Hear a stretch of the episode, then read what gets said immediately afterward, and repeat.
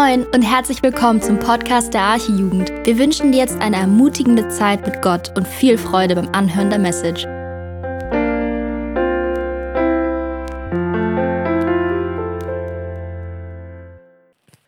Danke, Simon. Deswegen haben wir verschiedene Talente in der Gemeinde. Da gibt es welche, die verstehen nichts von Technik wie ich, und dann gibt es Simon. Sehr gut. Ähm, ja, herzlich willkommen zu unserem Jugendabend heute. Ich freue mich, dass wir gekommen sind, trotz äh, Ausgangssperren, ähm, und dass wir uns äh, ja, hier versammeln dürfen. Ähm, ja, krass nochmal ähm, der Impuls von David. Ähm, gut, ich kenne das David auch schon ähm, ein paar Jahre, aber trotzdem war das echt ermutigend, nochmal zu hören ähm, wie Gott in den Zeiten, wo es uns schlecht geht, in den Zeiten, wo wir schwach sind, in den Zeiten, wo wir wirklich uns zurückziehen und eigentlich keinen Menschen sehen wollen, wo er besonders wirkt, wo er sich besonders verherrlicht. Und das passt doch eigentlich perfekt zum Thema, denn Elia ging es ähnlich oder fast genauso. Und ähm, ja, wir haben ja zu Ostern jetzt einen Break gehabt. Wir hatten ja die Easter Celebration, wo wir einen Lobpreisabend quasi hatten. Und jetzt machen wir Fortsetzung in der Predigtreihe. Das Thema heute knüpft im Grunde genommen an die beiden Themen von davor an, also zumindest zum Teil. Äh, wir hatten ja Predigten von Andi vor zwei Wochen und von Daniel äh, vor drei Wochen gehört. Und da ging es ja, das, ähm, ging es ja darum, dass Elia an einem Punkt angelangt war, wo er praktisch gesehen, menschlich gesehen nicht weiterkam. Es ging einfach nicht mehr weiter. Er war so müde davon, die ganze Zeit Enttäuschung zu erleben, dass er sich ähm, ja, die ganze Zeit durch solche Herausforderungen zu gehen, dass er sich irgendwann zurückzog. Und ständig ist irgendwas Neues passiert, ständig, ständig musste sich dann Elia nochmal neu aufrappeln, ähm, trotz der ganzen Wunder, die er gesehen hatte. Es war halt eine anstrengende Zeit. Und dann war der Punkt gekommen, wo Elia scheinbar aufgegeben hat. Er hat sich vielleicht einfach nur gedacht, okay, was hat das jetzt für einen Zweck noch alles? Ich kann das den Leuten tausendmal sagen, es ändert sich irgendwie nichts. Und wieso erlebe ich jetzt eine Enttäuschung nach der anderen? Er hatte einfach keinen Glauben und keine Kraft, weiterzumachen. Und machen wir mal kurz hier Stopp. Er hatte keinen Glauben und keine Kraft, weiterzumachen. Also, ich weiß nicht, wie es bei euch aussieht, aber ich kenne das nur zu gut. Bei mir ist es sehr, sehr oft so, dass ich keinen Glauben und keine Kraft habe, weiterzumachen. Und bevor ich jetzt weiter in die Predigt einsteige, thematisch, habe ich es einfach auf dem Herzen gehabt, auch schon in den letzten Tagen, wo ich mich auch auf die Predigt vorbereitet habe, dass wir gleich einmal gemeinsam beten. Speziell dafür beten, für diejenigen, die sich gerade einfach nur kaputt fühlen. Für diejenigen, die einfach gerade müde sind, für diejenigen, die einfach gerade wie Elia nicht weiter wissen. Und ich will auch kein Geheimnis daraus machen, dass es mir in den letzten Tagen und Wochen auch so ging. Ich war auch oft kaputt, es waren viele Sachen, die zusammenkamen, viele Dinge zu organisieren, viele Dinge in den Gedanken. Und ich weiß, dass es vielen von uns so geht. Also jetzt nur auf die Corona-Situation bezogen. Wir haben Ausgangssperren, wir haben eine Maskenpflicht, wir haben starke Einschränkungen in unserem privaten Treffen. Wir haben ständiges Homeschooling oder, oder auch ähm, Uni über, äh, über Streaming oder Homeoffice. Wir haben keine wirkliche Gemeinschaft jetzt nach den Jugendabenden, wie wir es sonst immer hatten, wo wir mal gemeinsam Spiele gespielt haben oder uns einfach getroffen haben, geredet haben, auch nicht am Sonntag. Ich kann mich daran erinnern, dass wir sonntags mit 30, 40, 50 Mann und Frau zusammen essen gegangen sind, äh, alle zu Bock, zum Asiaten, ähm, und dort einfach eine schöne Zeit hatten. So. Und, ähm, und jetzt ist es einfach so, es geht einfach alles nicht so. Ne? Und deswegen habe ich es einfach auf dem Herzen, weil wir einfach so viele gerade auf einem Fleck sind, dass wir einfach dafür beten, dass dass diejenigen, die sich gerade alleine fühlen, diejenigen, die sich gerade kraftlos fühlen und müde fühlen, dass sie gestärkt werden, dass wir für die Situation beten, dass sich alles bessert, dass wir Gott vor allem in der Situation, wenn sich das jetzt auch nicht bald bessern sollte, vertrauen können. Und ja, dass wir einfach die Situation in Gottes Hände legen. Lasst uns gemeinsam beten.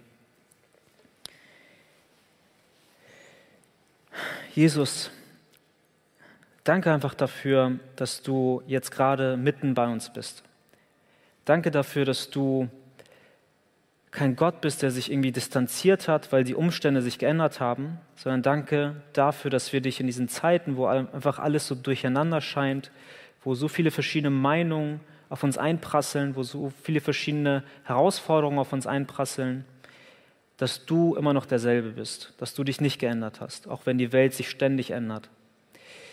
Ich danke dir dafür, dass du auch ein Gott bist, der jeden Einzelnen sieht, dass du die, die müde sind und die, die kraftlos sind, dass du ihnen Stärke schenkst, dass du sie aufrichtest, dass du, dass du ihnen zeigst, dass du da bist, dass du auch denen, die schon so kaputt sind, dass sie nicht mehr weiterlaufen können, dass du sie in deinen Arm trägst und weiterträgst. Und Jesus, ich danke dir dafür, dass ich das in meinem eigenen Leben erfahren durfte. Ich danke dir dafür, dass du mich in Situationen durchgetragen hast, wo ich das selbst einfach nicht mehr packen konnte. Ich danke dir dafür, dass ich von vielen Geschwistern weiß, denen du auch geholfen hast, bestimmte Dinge zu überstehen, Herausforderungen zu überstehen. Und ich bitte dich vor allem für die Menschen, die sich gerade alleine fühlen, die gerade sich isoliert fühlen, die sich gerade kaputt fühlen. Ich bitte dich darum, sei du bei ihnen, stärke sie, gib ihnen Kraft, hilf ihnen. Wir sind auf dich angewiesen, Jesus. Wir sind darauf angewiesen, dass du ja alles, was wir in unserem Leben tun, ähm, wollen wir in Abhängigkeit zu dir tun. Und wir, wir können nicht unabhängig von dir irgendwie agieren, wir können unabhängig von dir nichts vollbringen. Und deswegen bitte ich dich, Jesus, dass du ja zu uns kommst, gerade heute, jetzt in der Predigt. Schenk mir weise Worte, schenk mir Worte, die du, die du sprichst und nicht ich. Und hilf uns einfach, den Text, den du jetzt ähm, ja, uns um Elia herum geschenkt hast und auch die Situation auf unser eigenes Leben anzuwenden, Jesus. Amen. Ja, schlagen wir gemeinsam 1. Könige 19 auf.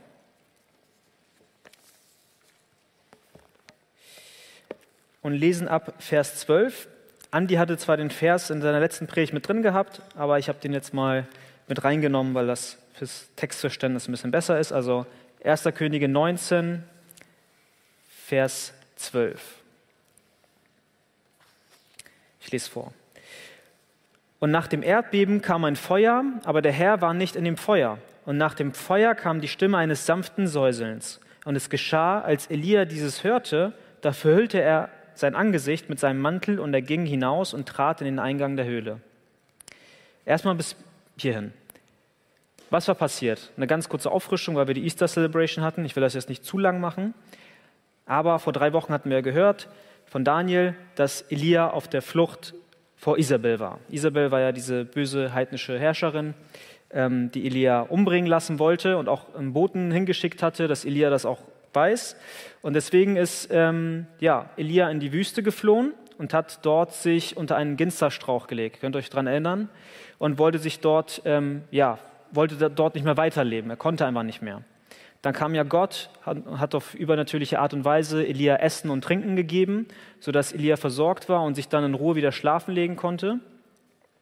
Dann vor zwei Wochen hatten wir von Andi gehört, dass Elia auf eine übernatürliche Art und Weise dann ebenso wieder mit Essen und Trinken versorgt wurde, dann auch 40 Tage und 40 Nächte ähm, quasi mit diesem Essen ausgekommen ist und durch die Wüste gegangen ist und dann irgendwann beim Berg Horeb angekommen ist. In Kurzform jetzt. Und jetzt setzen wir quasi ein, denn er ist jetzt in dieser Höhle drin, in der er sich quasi verschanzt hat.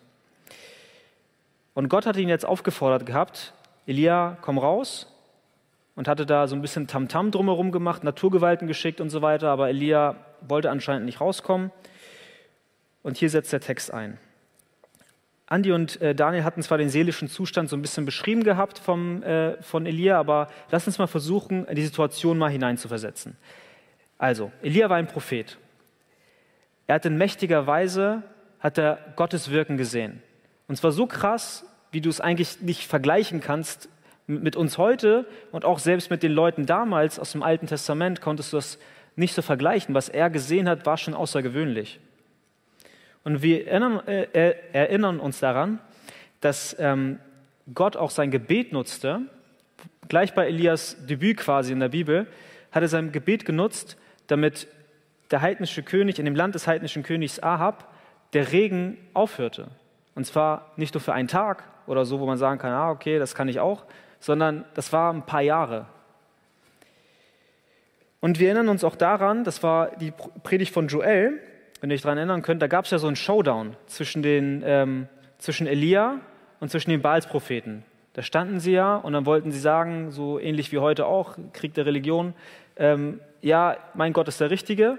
Und dann standen sie da und wollten da was, wollten aber außergewöhnliche Sachen vollbringen. Die Baalspropheten haben sich da ja, den A. Punkt, Punkt, Punkt aufgerissen, um dann äh, ihren Gott quasi herbeizuführen, aber es tat sich nicht so.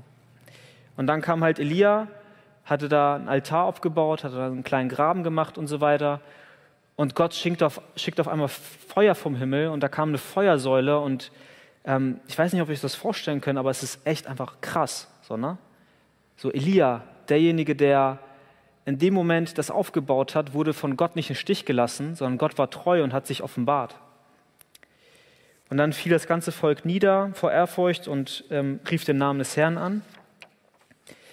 Also es gibt unzählige Sachen, die man in Elias Leben aufzählen kann und die auch noch kommen werden in den Predigten, wo man einfach sagen kann, okay, Elia hat Gott erlebt. Er hat Gott nicht einfach nur so erlebt, sondern er hat Gott wirklich erlebt. Auch in, wenn wir, wir sehen uns heutzutage viel nach äußerlichen Zeichen. Wir spüren natürlich Gott sehr oft innerlich. Wir, wir sehen auch äußerliche Zeichen, aber Elia hat das in Hülle und Fülle gehabt. Also man kann Elia Elia hätte niemals zu Gott sagen können, Gott, wo bist du? Ich sehe dich nicht. Weil er hat Gott tagtäglich gesehen in den Wundern, die er getan hat. Doch auch als das alles passierte, änderte sich nichts in den Herzen der Menschen, für die Elia eigentlich gekommen war, um den Dienst zu tun. Elia war verzweifelt und fragte sich, okay, wie kann das sein? Wie, können, wie kann ich diese ganzen Wunder sehen? Wie können diese Menschen das nicht begreifen, dass das der wahre Gott ist? Wie kann es sein, dass mein Dienst keine Frucht bringt? Hat er jetzt nicht so in der Bibel gesagt, aber so stelle ich mir das vor, dass er sich das vielleicht zwischendurch mal gedacht hat. Er war wirklich richtig down. Er war so wahrscheinlich richtig am Boden zerstört und weil er erwartet hat, dass vielleicht eine Erweckung ausbricht, dass Menschen scharenweise zu Gott kommen und Gottes Namen anrufen und Tausende und Zehntausende sich bekehren. Doch es passierte kaum was oder nur, vielleicht nur sehr wenig.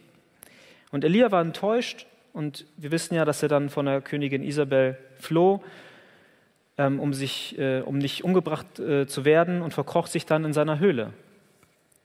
Ich weiß, unser demütiges christliches Herz würde jetzt was anderes sagen, aber ist es nicht auch so, dass wir oft vielleicht einen Dienst tun, weil wir irgendwo erwarten, dass wir dann mehr oder weniger sofort eine Frucht sehen? Ich meine, es ist ja auch nichts Schlimmes, eine Frucht sehen zu wollen. Versteht mich nicht falsch. Aber manchmal tun wir den Dienst und wollen die Frucht sofort sehen und sind dann enttäuscht, wenn wir es nicht sehen. Und dann handeln wir wie Elia und verkriechen uns in der Höhle. Wir ziehen uns zurück, wir wollen nicht mehr. Und es ist, ich sage nicht, dass es jetzt wie bei jedem wie bei einem bockigen Kind ist oder so, sondern oft ist es auch so, dass es wirklich enttäuschend ist. Manche Situationen sind wirklich schwer. Und dann kann man es von außen sogar teilweise verstehen, dass man sich so ein bisschen verkriecht und so ein bisschen zurückzieht. Und das gilt nicht nur für unseren Dienst, sondern ähm, auch für unser Leben generell. Wir beten beispielsweise für eine Sache und es tut sich nichts. Wir sind im ständigen Kampf zum Beispiel mit einer Sünde, mit der gleichen Sünde seit Jahren. Aber wir gewinnen nur wenig Schlachten oder kaum Schlachten. Und selbst wenn um uns herum wie wir es in Vers 11 und 12 aus Andys Text kennen, Naturgewalten sind, starke Winde wehen und Felsen zerbrechen und Felsen zerschmettern und äh, Feuer dort ist und Erdbeben und so weiter, stehen wir dort und es ändert sich nichts an unserer Situation. Es lässt uns irgendwie kalt. Wir bleiben in der Höhle. Elia erlebte genau das und kam deswegen nicht aus der Höhle heraus. Es passierte etwas, damit Elia herauskam. Und das haben wir eben gerade gelesen. Erst als er die Stimme eines sanften Säuselns hörte, trat er an den Eingang der Höhle. Ein sanftes Säuseln. Genau wie Elia hier das auch tat, haben wir Zeiten, wo wir uns in unsere Höhle zurückziehen. Vielleicht hast du in diesen Momenten einfach möchtest keine Person sehen, du möchtest keinen Menschen sehen, du möchtest dich nicht unter Menschen begeben, du möchtest für dich alleine sein. Und ich kann euch echt sagen, ich kann die Situation nachvollziehen, weil ich selbst so jemand bin, der viele Monate so eine Zeit hatte, wo ich mich einfach nur verziehen wollte, wo ich einfach nur zurück, einfach nichts mit Menschen zu tun haben wollte. Ich hatte Zeiten, wo ich nicht zur Jugend kommen wollte, weil ich einfach mich nicht unter Menschen begeben wollte, weil mir es zu viel war. Ähm, wo ich dann sonntags gesagt habe, gut, ich bleibe jetzt auch zu Hause, auch jetzt zu Corona-Zeiten. Gesagt, gut, ich schaue mir, den, schaue mir den Livestream einfach an, das geht auch schon. Und ich habe mich wirklich zurückgezogen. Und was ich da gemacht habe, war sehr gefährlich, weil ich mich dann in meinem Selbstmitleid, was ich dann hatte, in dem, dass ich mich zurückgezogen habe, dann sogar wohlgefühlt habe. Ich hatte ganz krasse Schwächezeiten und ich weiß, dass es ganz, ganz viele Leute hier gibt, die solche Zeiten auch haben. Ich weiß das. Und ich weiß, was mir geholfen hat. Und deswegen würde ich euch das mal erzählen, weil dann kann es vielleicht euch auch helfen. Als ich den Text nämlich gelesen habe, habe ich mich genau in diese Situation, wie ich mich immer zurückgezogen habe, ähm, zurückerinnert. Dass ich irgendwann dann erst rauskommen konnte aus, meinem, aus, meinem Zurück, aus meiner Zurückziehhaltung, als ich die sanfte Stimme Gottes gehört habe. Erst dann konnte ich zum Eingang der Höhle kommen. Wie Elia das hier auch gemacht hat, hat mich Gott auch oft in diesen Zeiten einfach aufgerichtet. Und ich muss euch sagen, ähm, das kam durch ganz unterschiedliche Art und Weise. Es kam, ich habe keine physische Stimme gehört, die zu mir gesprochen hat. Das kann auch sein. Es kann sehr gut sein, dass eine Stimme zu dir spricht. Bei mir war das durch ganz oft durch ganz andere Dinge, die in verschiedenen Situationen, wo ich dann herausgezogen wurde, sehr oft durch Geschwister, die mich einfach unterstützt haben, die mit mir geredet haben, sehr oft auch in Situationen, wo sie es gar nicht wussten, dass sie mir gerade helfen. Vielleicht, weil man einfach Gespräche geführt hat, vielleicht, weil man einfach über etwas geredet hat, was, was einen Freude gegeben hat, Ermutigung gegeben hat. Und ich konnte dann aus dieser Situation herausbrechen. Oder ich habe die Bibel in die Hand genommen. Ich habe angefangen zu lesen, obwohl ich echt vielleicht wochenlang gar keinen Bock hatte, die Bibel in die Hand zu nehmen, weil, ich gedacht, weil es für mich eher in meinem Kopf Arbeit war, als dass es eher mir was bringt.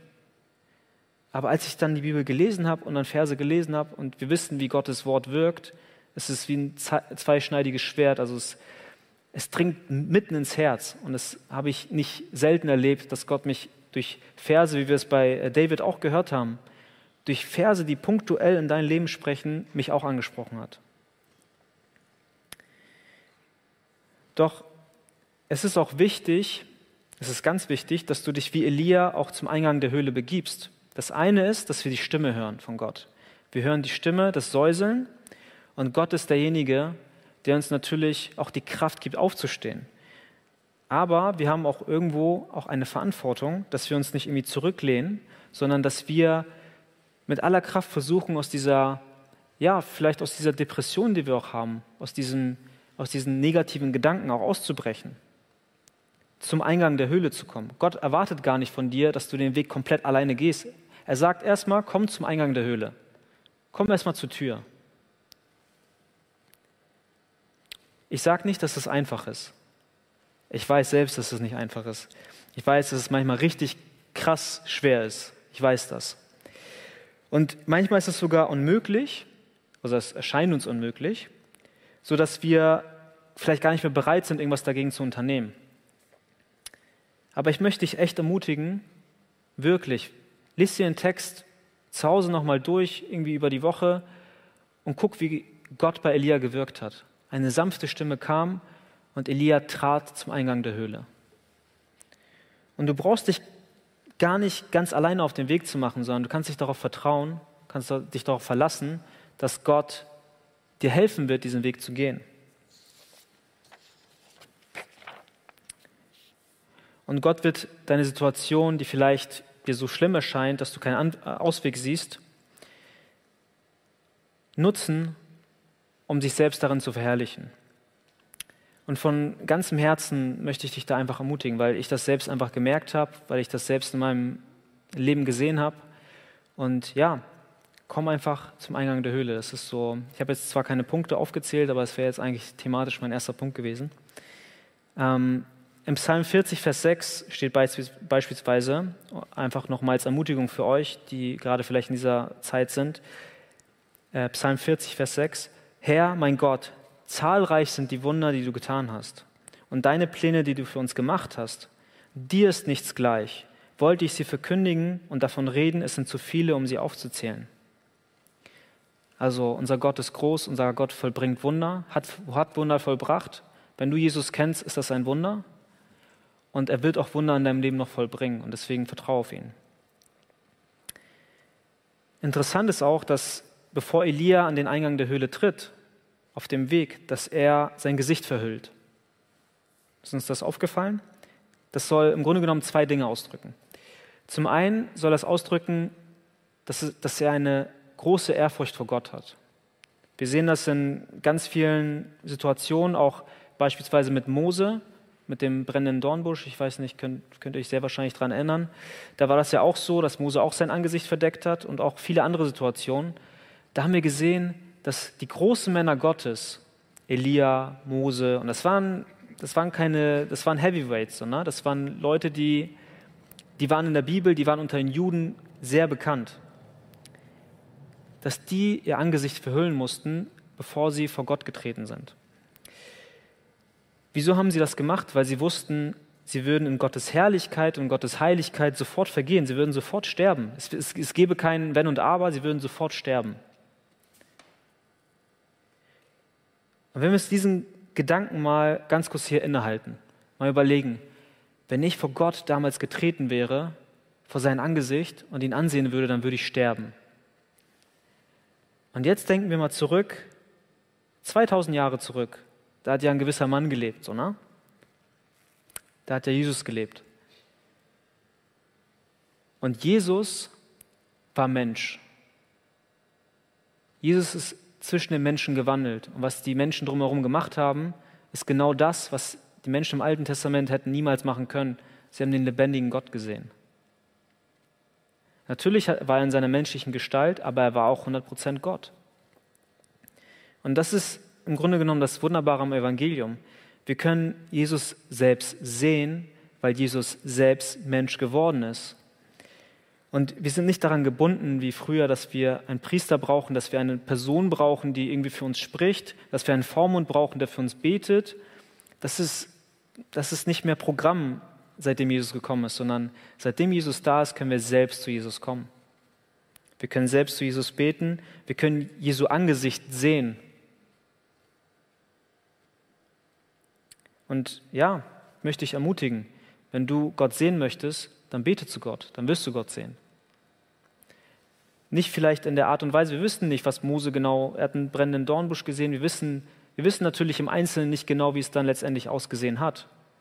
Aber ich kann dir sagen, du hast noch mehr Zugang heute zu Gott, als die Menschen es damals hatten. Und wenn wir zurückkehren zu Elia, berührt von der Stimme Gottes, tritt Elia an den Eingang der Höhle. Wir lesen ab Vers 13. Und siehe, da kam eine Stimme zu ihm, die sprach, was willst du hier, Elia?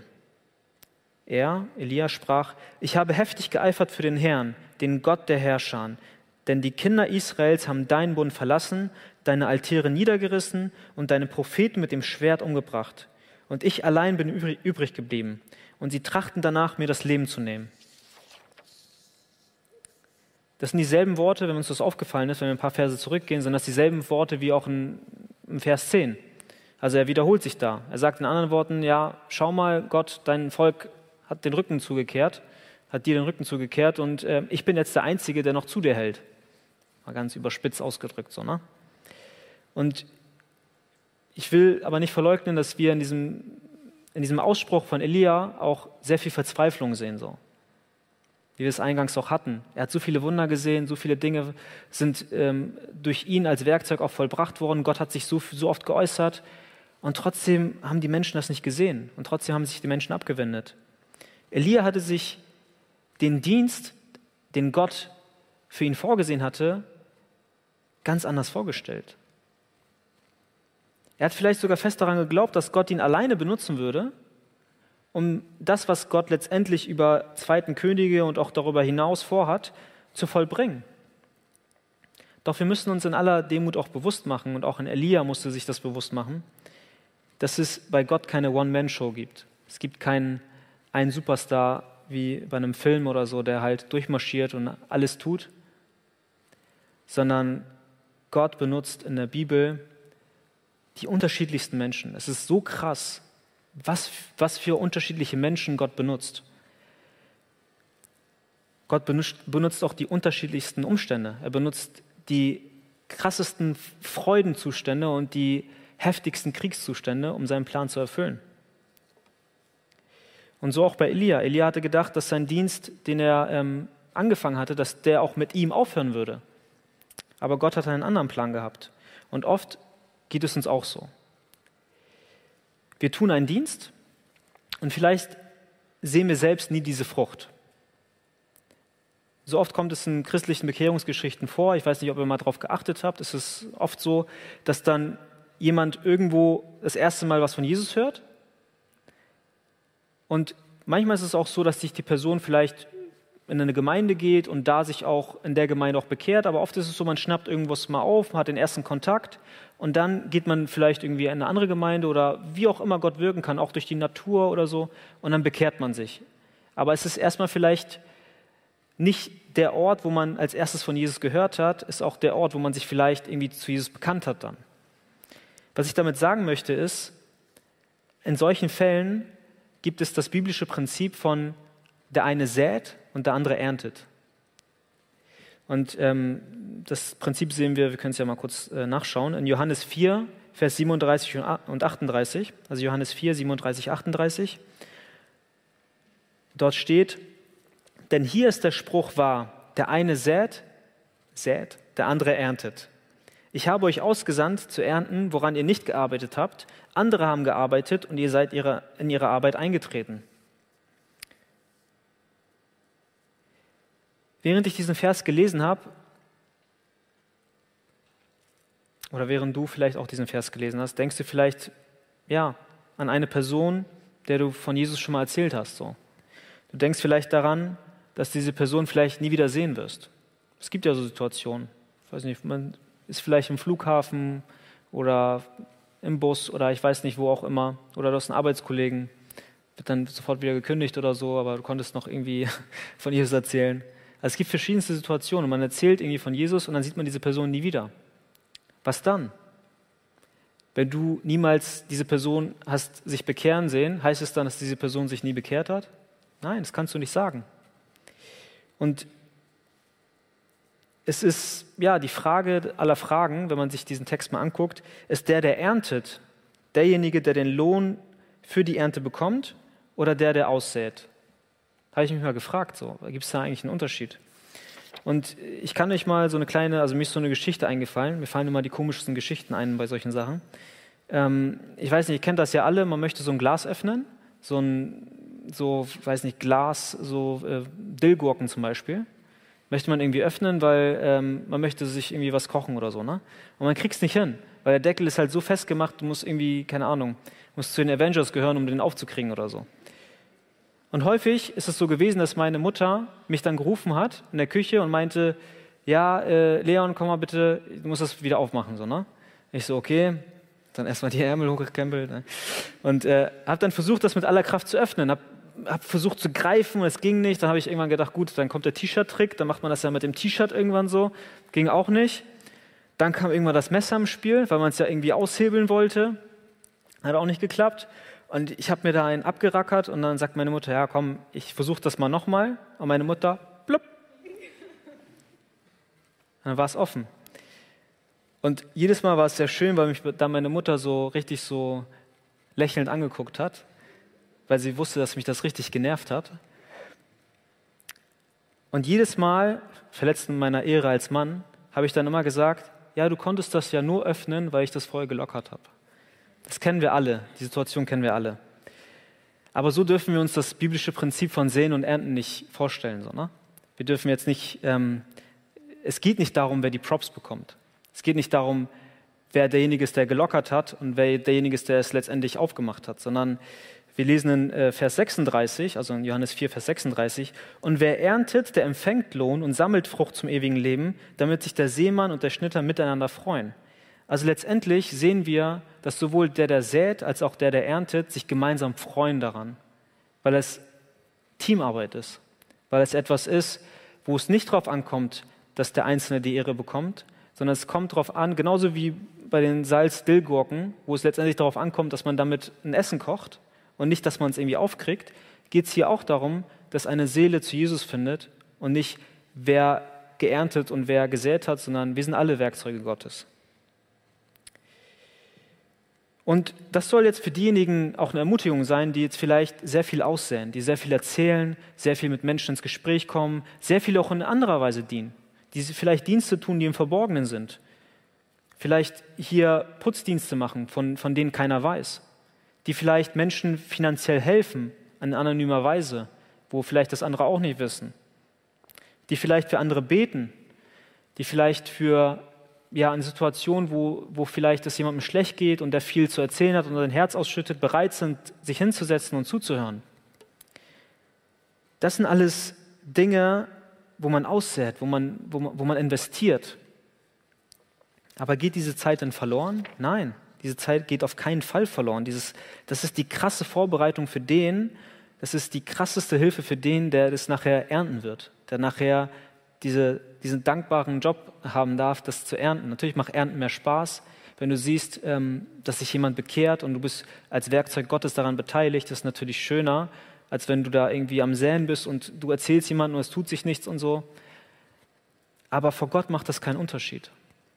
Deswegen möchte ich dich echt ermutigen, wenn du so ein Mensch bist, der sich viel investiert, ähm, der, der viel aussät, dann, dann bleib dabei, mach diese wertvolle Arbeit. Das ist eine sehr, sehr wertvolle Arbeit. Und lass dich davon nicht entmutigen, wenn du, ähm, ja, selbst wenn du siehst, dass vielleicht in deinem Leben nicht viel Ernte ist, ähm, mach weiter so und ja, vor allem erzähl Menschen von Jesus, das ist das Wichtigste.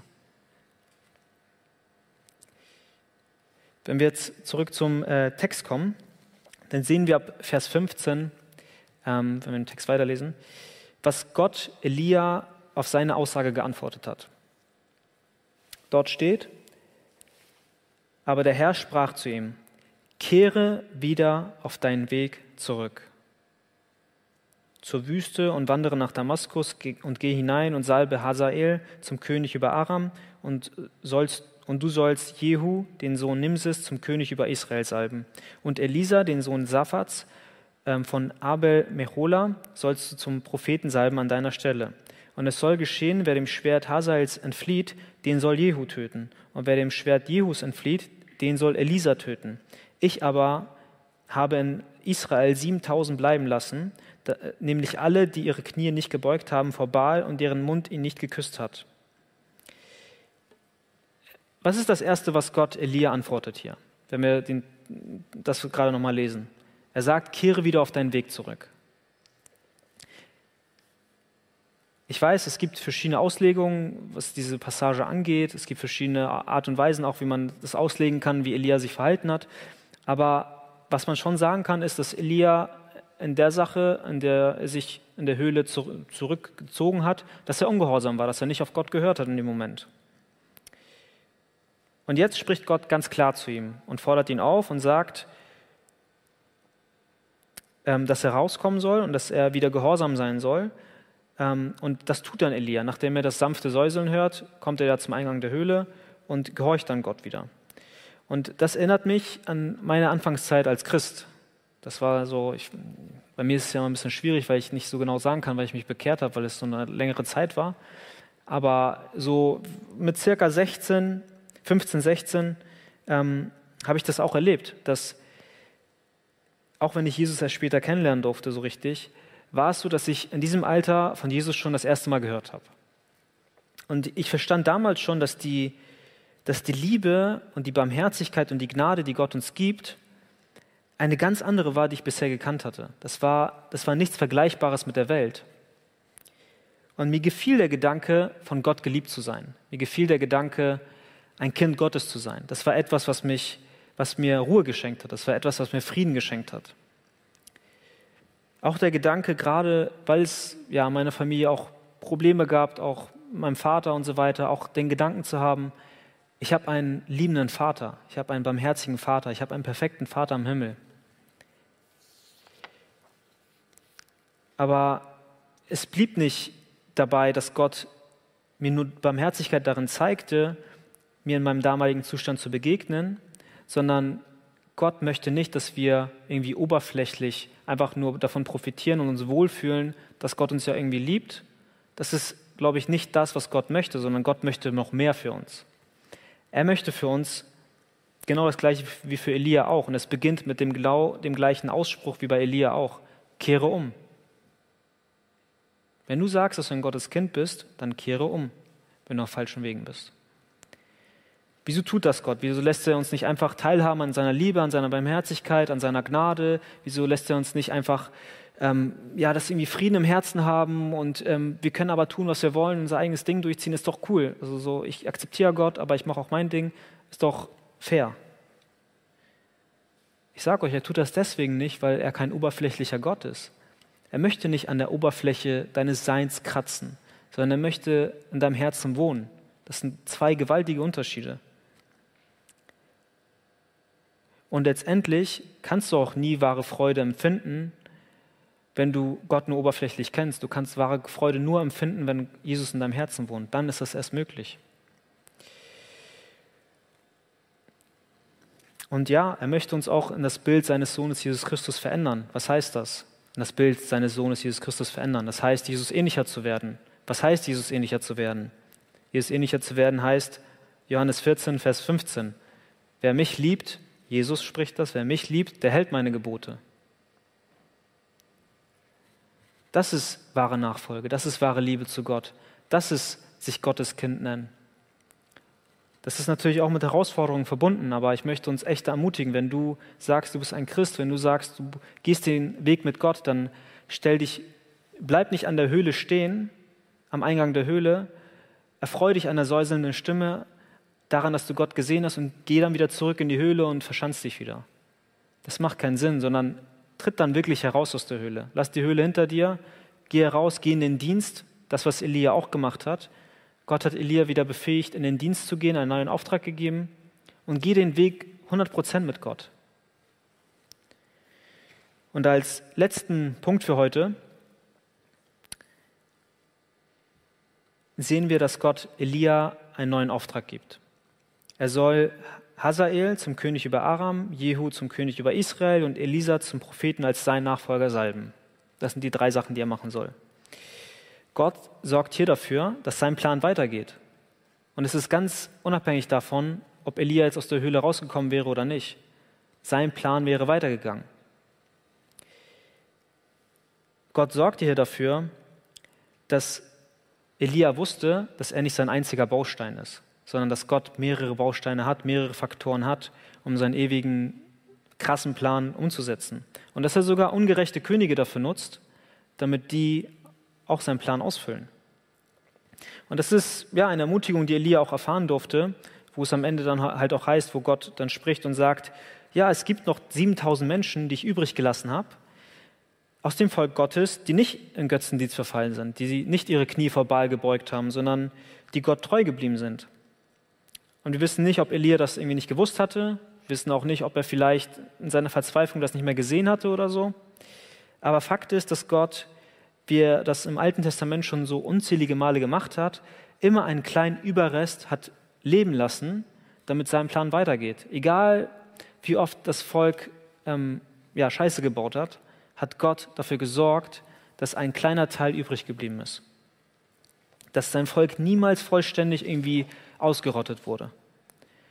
Und wir wissen letztendlich auch, dass der Plan Gottes war, dass aus diesem Überrest circa, ja, ich hatte mal nachgeschaut, 900 Jahre später, nach diesen Begebenheiten, ist ein Mensch geboren, Jesus wurde geboren, der unsere Sünden getragen hat. Und in diesem Bewusstsein, dass Elia neue Kraft getankt hat, dass Gott ihm begegnet ist in dieser Stimme, macht er sich dann auf den Weg, um seinen Auftrag zu erfüllen und auf welche Person er als nächstes trifft und was da alles als nächstes passiert, das seht ihr dann in der nächsten Folge, wenn Andi predigt. Deswegen will ich an dieser Stelle jetzt nicht spoilern. Ähm, ja, Amen. Aber eine Sache habe ich noch auf dem Herzen. Das ist nämlich ein kleiner Cut. Und zwar hatte ich ähm, in den letzten Wochen oft Gespräche mit ähm, vor allem Brüdern geführt, wo wir viel darüber gesprochen haben, ähm, über das Thema Evangelisieren, über das Thema, wenn Menschen Jesus noch nicht kennen. Und da ist mir ein Video, was ich, ähm, was ich vor langer Zeit schon gesehen hatte, was ich glaube, ich habe das mal vor zehn Jahren oder so auf Facebook gepostet, ja, so lange habe ich schon Facebook. Ähm, da habe ich es mal gepostet gehabt und ich habe es jetzt wieder gesehen und ich habe gedacht, ähm, das könnte vielleicht den einen oder anderen ansprechen, weil vielleicht sitzt du ja hier und hast mit dem Glauben eigentlich kaum zu tun oder du, du bist jemand, der vielleicht einige Male zum Gottesdienst gekommen ist hier oder auch Livestream äh, guckst, aber vielleicht kannst du nicht wirklich viel mit dem anfangen. Vielleicht kannst du nicht viel mit diesem Elia anfangen und mit der Höhle und was es da auch alles noch gibt und so. Das ist, ähm, das ist für dich nicht greifbar. Und vielleicht hast du Jesus auch schon mal ein bisschen mehr kennengelernt. Vielleicht warst du schon mal auf einer Freizeit oder so. Aber irgendwie hast du das Gefühl gehabt in deinem Herzen, da war nie so richtig so ein Durchbruch. Und ähm, wenn du diese Fragen oder eine dieser Fragen mit Ja beantworten kannst, dann möchte ich dich einladen, dir das Video anzuschauen. Gottes Segen.